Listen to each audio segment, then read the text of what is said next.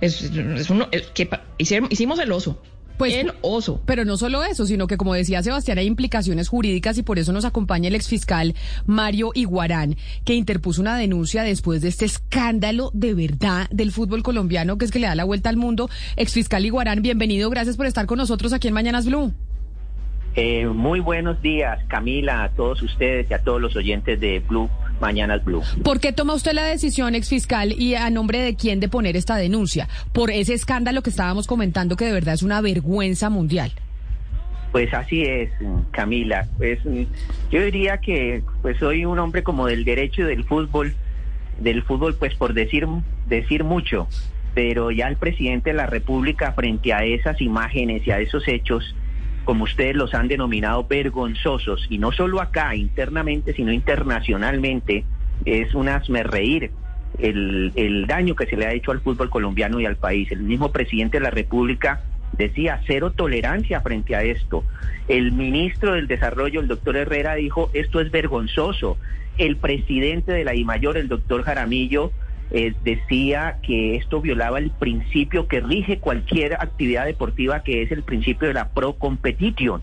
O sea, el deporte es para competir, por eso él corrió traslado inmediatamente a las comisiones disciplinarias, tanto del campeonato como de la operación. Y el fiscal general dijo algo muy importante, que también había que mirar si esto no iba más allá de una mera corrupción privada, porque recuerde, se dice el fiscal general, con mucho acierto, recuérdese que el Llaneros recibe unos, unos auxilios eh, públicos que son del departamento del Meta. Entonces, frente a esto tan vergonzoso, me parece, y viendo el material audiovisual de ese partido entre Llaneros y el Unión Magdalena, pues se puede inferir razonablemente, sin necesidad de que usted sepa de fútbol, se puede inferir que aquí pudo haber un, un, un arreglo, un amaño, es decir, un delito de corrupción privada, que es para cuando alguna persona directamente o por interpuesta persona le promete o le ofrece a una asociación, a una sociedad o a un miembro de una asociación, una sociedad, una dádiva, un beneficio no justificado para que lo favorezca en beneficio de ellos. Sí, digamos que acá hay una excepción en el derecho porque todo el mundo está juzgando a unas personas sin tener ninguna prueba y de acuerdo, el video es muy claro. Pero concretamente hablando de la investigación, usted como abogado, eh, lo único que podría culpar a estas personas es que se compruebe que hubo una motivación. ¿O usted cómo se le ocurre que podría usted a través de su denuncia a la fiscalía ahondar más en este caso? ¿Cómo, ¿Por dónde se puede rasguñar? Sí, aquí yo creo que es importante, no se puede juzgar, siempre hay que utilizar la expresión presuntamente, supuestamente, por eso eh, hay que señalar que se puede inferir razonablemente, pero no concluir. Pero me parece que esas imágenes evidencian más que 100 palabras y más que 10 testigos, las mismas imágenes.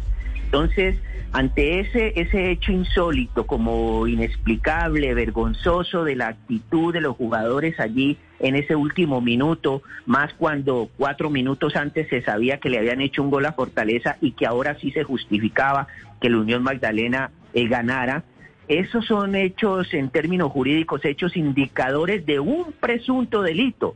Entonces de lo que se trata es de pedirle a la Fiscalía que adelante la investigación correspondiente para que establezca si hubo o no algún ofrecimiento de dádiva y para establezca establezca si los autores y partícipes pueden ser jugadores, directivos, cuerpos técnicos o terceros.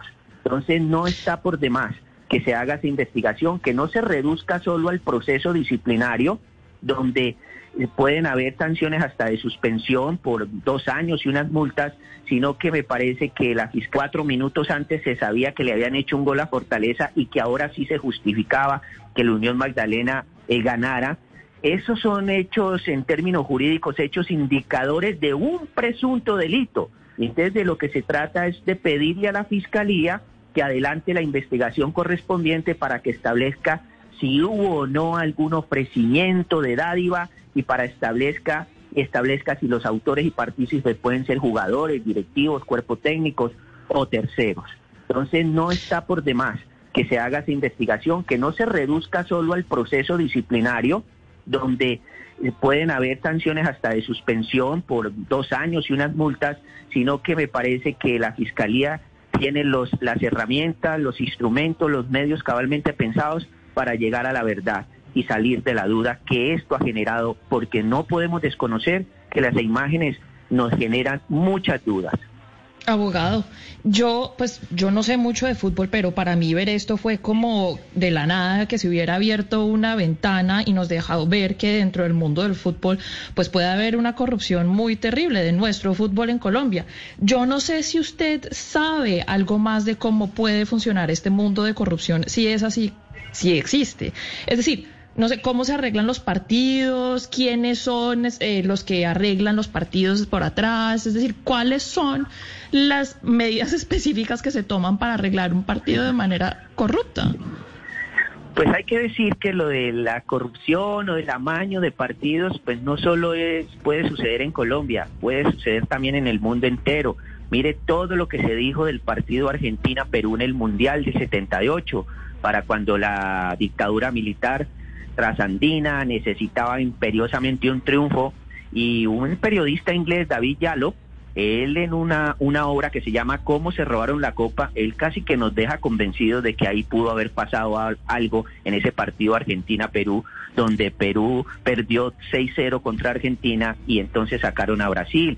En, en la misma Alemania-Austria en el Mundial del 82, que es lo que se conoce como el Pacto de Molino, donde Austria perdió 1-0 con Alemania, pero el marcador le sirvió a los dos. Una vez Alemania hizo el gol, se pararon casi en la cancha y los mismos alemanes y austriacos les gritaban a sus jugadores que se besen, que se besen y gritaban Argelia, Argelia porque estaban sacando con ese marcador Argelia. Mm. Hans-Peter Briegel, un gran jugador alemán, 25 años después pidió excusas por ese comportamiento. Entonces no solo puede suceder en Colombia, pero sí tenemos que, que averiguar, porque sí genera muchas suspicacias. No estamos juzgando, no estamos diciendo que, que definitivamente hubo una corrupción, pero vale la pena que la Fiscalía, más cuando la Fiscalía siempre ha estado muy interesada con estos temas. Recuerden que en el 2017 se celebró un acuerdo entre el presidente de la DIMAYOR, el presidente de la Asociación de Futbolistas, el Puche González,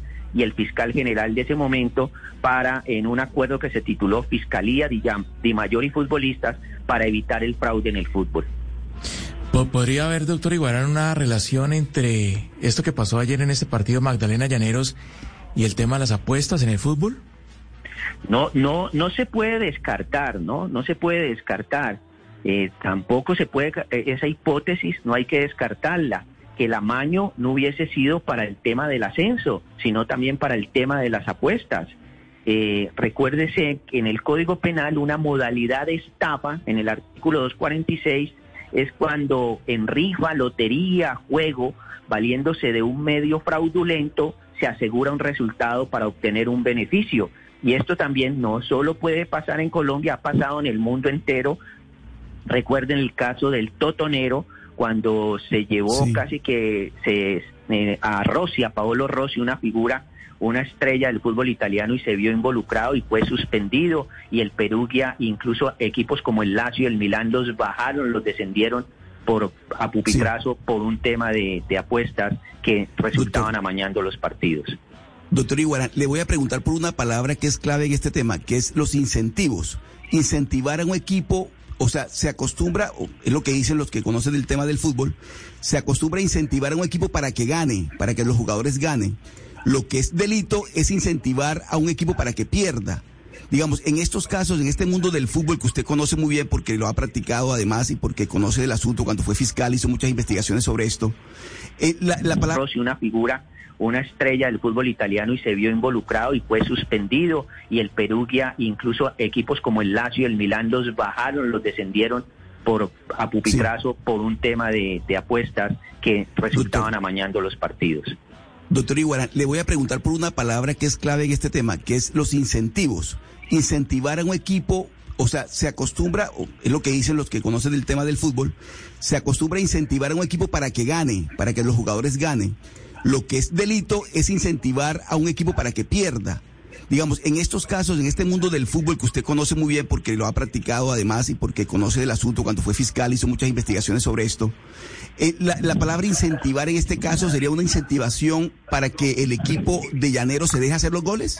¿De esa manera sería? Pero ese es el delito, en eso consistiría el delito. Lo, lo que está proscrito, incluso en el Código Disciplinario Único de la Federación Colombiana de Fútbol, si no mal, si no estoy mal, el artículo 93, es que un directivo, un personal técnico, un funcionario administrativo, pues eh, ofrezca o reciba recompensa para obtener un resultado determinado en un partido.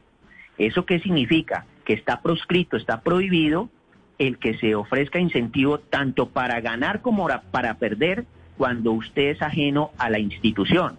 Yo como presidente de un equipo de fútbol, pues puedo ofrecerle premios, incentivos a mis jugadores, pero no puedo como presidente del equipo A ofrecerle premios, incentivos, así sea para que ganen a jugadores de otro equipo.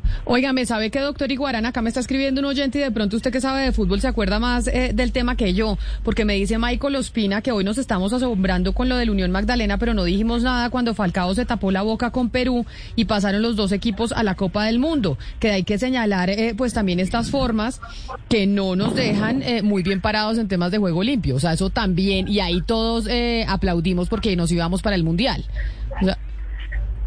yo, yo creo que muchos, muchos sucesos y al final insucesos en el fútbol han merecido eh, un cuestionamiento o un interrogante y algunas explicaciones. Pero hoy por hoy, lo que vimos ayer, eh, obviamente respetando todas las garantías y en espera de explicaciones y justificaciones, ya incluso el cuerpo técnico de Llaneros dio una explicación que de por sí no es desfasada, no es desfasada decir que los jugadores se desmotivaron, eso es válido. Con Perú y pasaron los dos equipos a la Copa del Mundo, que hay que señalar eh, pues también estas formas que no nos dejan eh, muy bien parados en temas de juego limpio, o sea, eso también, y ahí todos eh, aplaudimos porque nos íbamos para el Mundial. yo, yo creo que muchos, muchos sucesos y al final insucesos en el fútbol han merecido eh, un cuestionamiento o un interrogante y algunas explicaciones. Pero hoy por hoy lo que vimos ayer, eh, obviamente respetando todas las garantías y en espera de explicaciones y justificaciones, ya incluso el cuerpo técnico de Llaneros dio una explicación que de por sí no es desfasada, no es desfasada, decir que los jugadores se desmotivaron, eso es válido, y tendrá la oportunidad para, para explicar. doctor Iguarán, discúlpeme, esta mañana acá en Blue Radio el presidente de Llaneros dijo, mis jugadores tuvieron un lapsus en el último minuto. Eso. o sea, la respuesta es peor que el video. Dijo, tuvieron un lapsus en el último minuto. Sí, me parece que, que el video y ahora los audios mm, eh, generan aún más, mm, dejémoslo en sospechas, suspicacias, pero yo diría, permiten inferir razonablemente que se puede haber incurrido en un delito. Y por eso, pues, mm, decidimos, los que estamos un poco en, metidos en esto, ya en estos cuarteles de invierno, nos hemos dedicado más a ver fútbol, ya no lo podemos practicar y algo, algún mínimo conocimiento de derecho, consideramos que vale la pena pedirle a la Fiscalía que investigue para esclarecer los hechos y nos, saque de dudas a todos. Doctor Iguarán, antes de que se vaya, una última pregunta muy rápido y tiene que ver con el tema que vamos a hablar aquí en Mañanas Blue después de las noticias del mediodía y es sobre el proyecto de ley anticorrupción, en donde la semana pasada se incluyó un articulito en donde se busca en ese proyecto de ley anticorrupción que quien eh, mediante injuria o calumnia debidamente comprobada pretenda atacar u obstruir las funciones constitucionales y legales de algún funcionario público denunciando hechos falsos sobre él o sobre su familia, incurrirá en prisión de 60 a 120 meses y una multa entre 13.33 salarios mínimos a 1.500 salarios mínimos. Yo le quiero preguntar a usted como penalista y como exfiscal general de la Nación, si le parece que un artículo como esos debería estar en el proyecto de ley anticorrupción cuando esto ya hace parte del Código Penal. Sí, yo creo que es innecesario. Obviamente es muy importante eh, tener un reproche y una sanción para aquellos que se valen de para, para obtener ciertos réditos, ganar algunas licitaciones, se dedican a, calumniar e injuriar a su contraparte. Esa es una práctica y que incluso se ha dicho que se da a veces por algunas vedurías muy contadas, muy excepcionales Pero me parece que es innecesario es, esa tipificación particular porque ella ya eh, está dada en el mismo Código Penal. Es el exfiscal Mario Iguarán quien pues puso esta denuncia tras el escándalo del partido de fútbol entre Llaneros y Unión Magdalena. Doctor Iguarán, mil gracias por habernos atendido. A usted, Camila.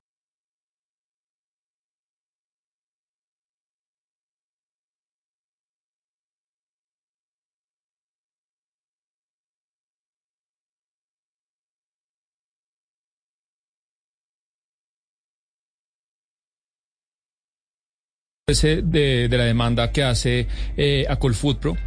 Quiero también recordar el caso Bedoya, el caso reventa de boletas.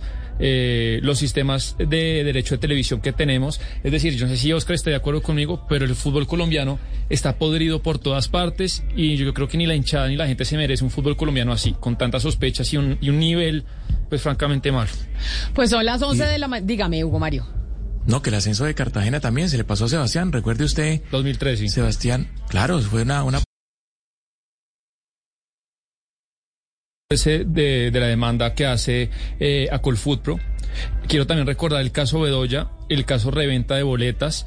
Eh, los sistemas de derecho de televisión que tenemos. Es decir, yo no sé si Oscar está de acuerdo conmigo, pero el fútbol colombiano está podrido por todas partes y yo creo que ni la hinchada ni la gente se merece un fútbol colombiano así, con tantas sospechas y un, y un nivel, pues francamente malo. Pues son las 11 de la mañana. Dígame, Hugo Mario. No, que el ascenso de Cartagena también se le pasó a Sebastián. Recuerde usted. 2013. Sebastián, claro, fue una, una polémica muy parecida a esta. Pues qué tristeza, qué tristeza estar terminando el año eh, del fútbol que además nos trae tantas alegrías de esa manera y con semejante vergüenza.